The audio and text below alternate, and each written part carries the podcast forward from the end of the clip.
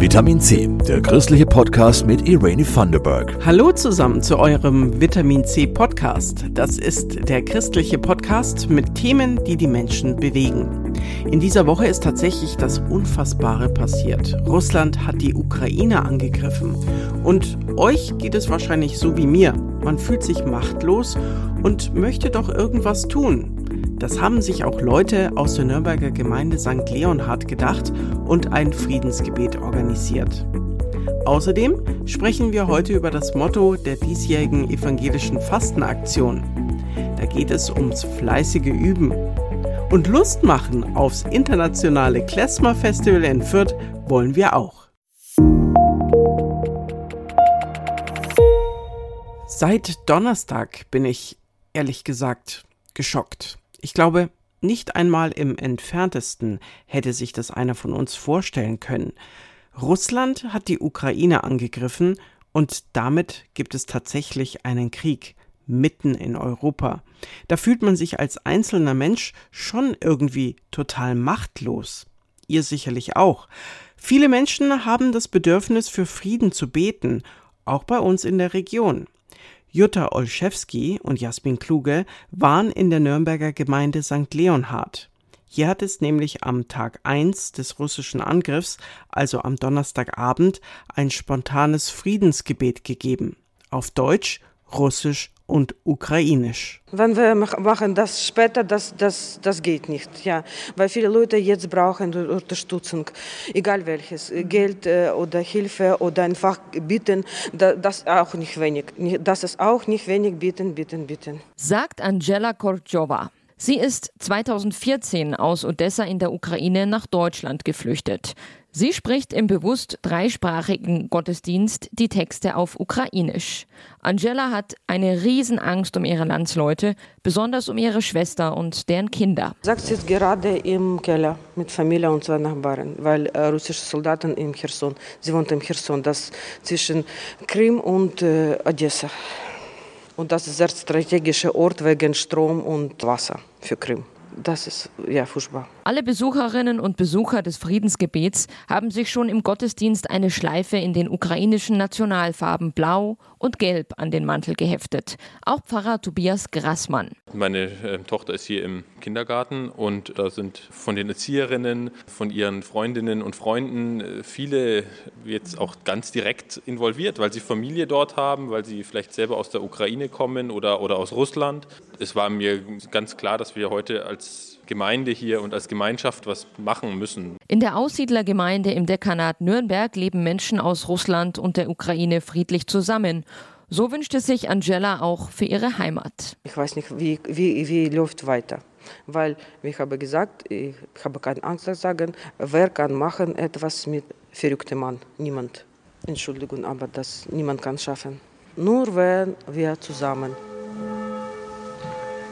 nach dem Gebet gehen einige Menschen aus der Kirche weiter in die Innenstadt. Auch hier gibt es dann noch eine Solidaritätskundgebung, spontan vorbereitet von Parteien und Gewerkschaften. Ihr könnt übrigens auch helfen. Es gibt nämlich eine Möglichkeit, Geld zu spenden.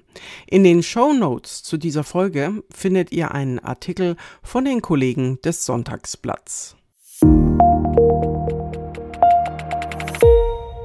Normalerweise wären die Jecken jetzt unterwegs, denn genau jetzt ist die Hochzeit des Faschings.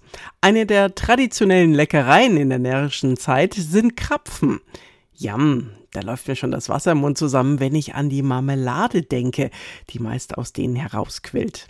Der ein oder andere trinkt in dieser Zeit vielleicht auch noch das ein oder andere Gläschen. Klar, in diesem Jahr ist nochmal ein Corona-Fasching. So oder so beginnt dann am Aschermittwoch die Fastenzeit. Manche verzichten auf Süßigkeiten, Fleisch oder machen Handy- oder Autofasten. Martina Klecher hat nachgefragt, warum machen wir das überhaupt? Auf etwas verzichten?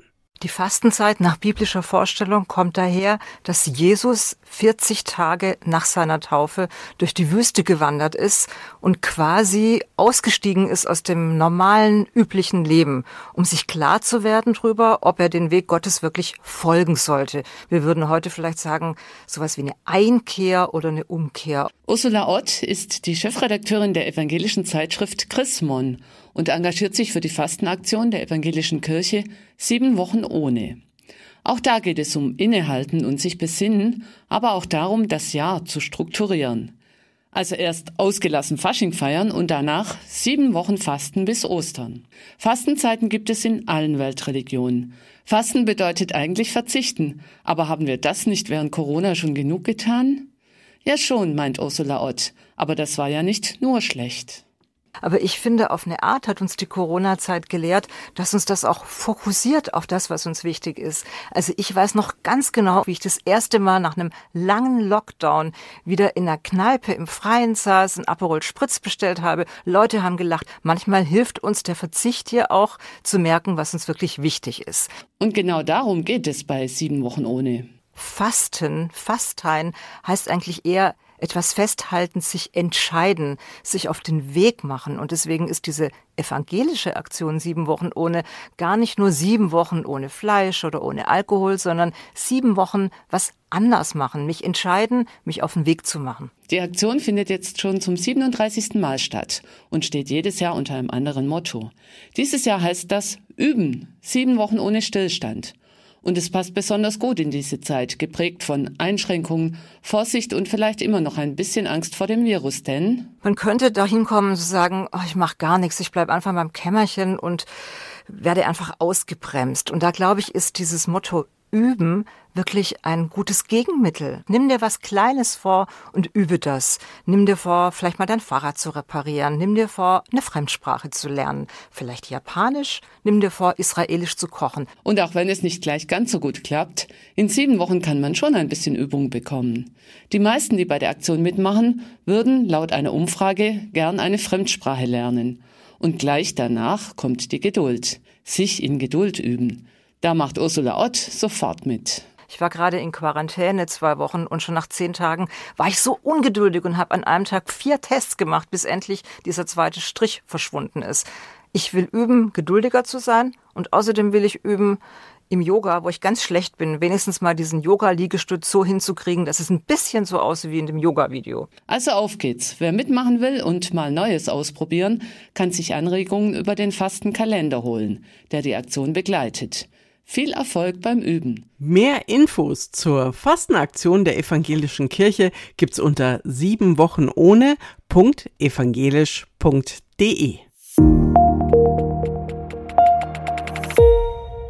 In Fürth, da startet am Freitag eines der größten europäischen Klezmer-Festivals trotz Corona, Ukraine und Co., da geht echt die Post ab. Denn Klezmer ist absolut tanzbar, total schwermütig und wahnsinnig lebenslustig. Glaubt ihr nicht? Dann lauscht mal dem exklusiven Preview meines Kollegen Christoph Leferz.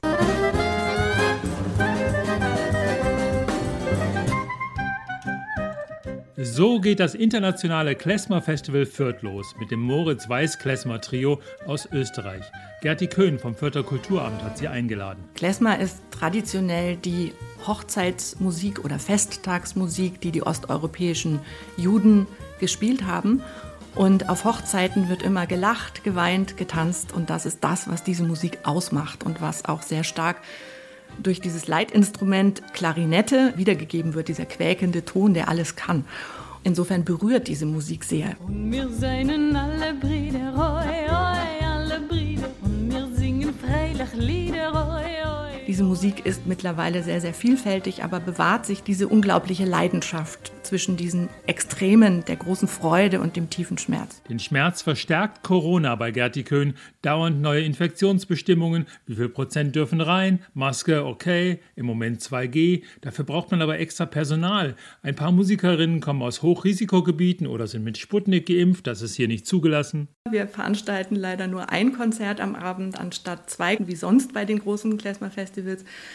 Wir verzichten auf Workshops und das Publikum wird nicht wie sonst aufstehen, tanzen, mitsingen. Egal, wir feiern, was halt erlaubt ist. Die Künstlerinnen kommen aus Israel, Kanada, Spanien, Österreich, Belgien, Lettland, Schweden, Frankreich, Russland und der Ukraine. Na, hoffentlich. Tatsächlich auch aus der Ukraine sind zwei Musikerinnen dabei, die aber in Hamburg leben. Insofern hoffe ich auch, dass sie äh, zum Festival kommen können und jetzt nicht durch den aktuellen Ukraine-Russland-Konflikt nicht einreisen dürfen. Aus Deutschland ist auch eine gute Riege dabei. Klassische Klezmer Power bringt Klezmer Rata Hamburg nächsten Sonntag ins Fürther Kulturforum.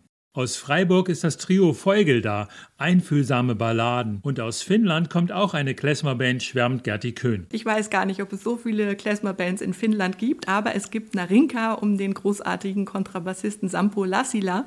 Wer sie googelt, kann ein Video entdecken, wie sie in der Sauna spielen. Finnischer geht's gar nicht. Es gibt auch eine Premiere. Das Kindermusical Ben und David lädt alle ab sechs Jahren in die Welt des Städtels ein und erzählt die Geschichte einer wunderbaren Freundschaft. Klezmer ist längst nicht mehr nur Geige, Zupfbass und Klarinette. Interessant ist Yael Badasch und Balladinho, weil sie das Spektrum des Festivals äh, nochmal sehr erweitern, hin zur sephardischen, ladinischen Musik, die die spanischen Juden und Jüdinnen gespielt haben und auf ihrem Weg nach Israel über Nordafrika und den Nahen Osten weiterentwickelt haben. Übrigens sind fast alle Konzerte ausverkauft, aber es gibt an der Abendkasse eine Stunde vor Beginn fast immer noch Karten.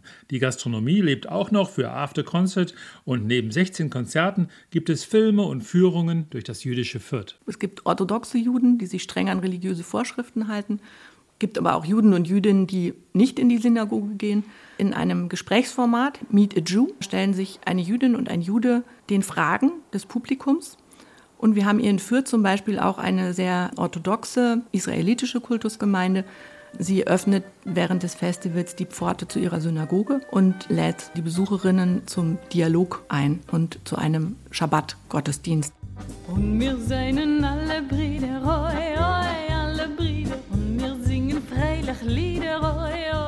Alle Infos und KünstlerInnen findet ihr unter www.klezmer-festival.de.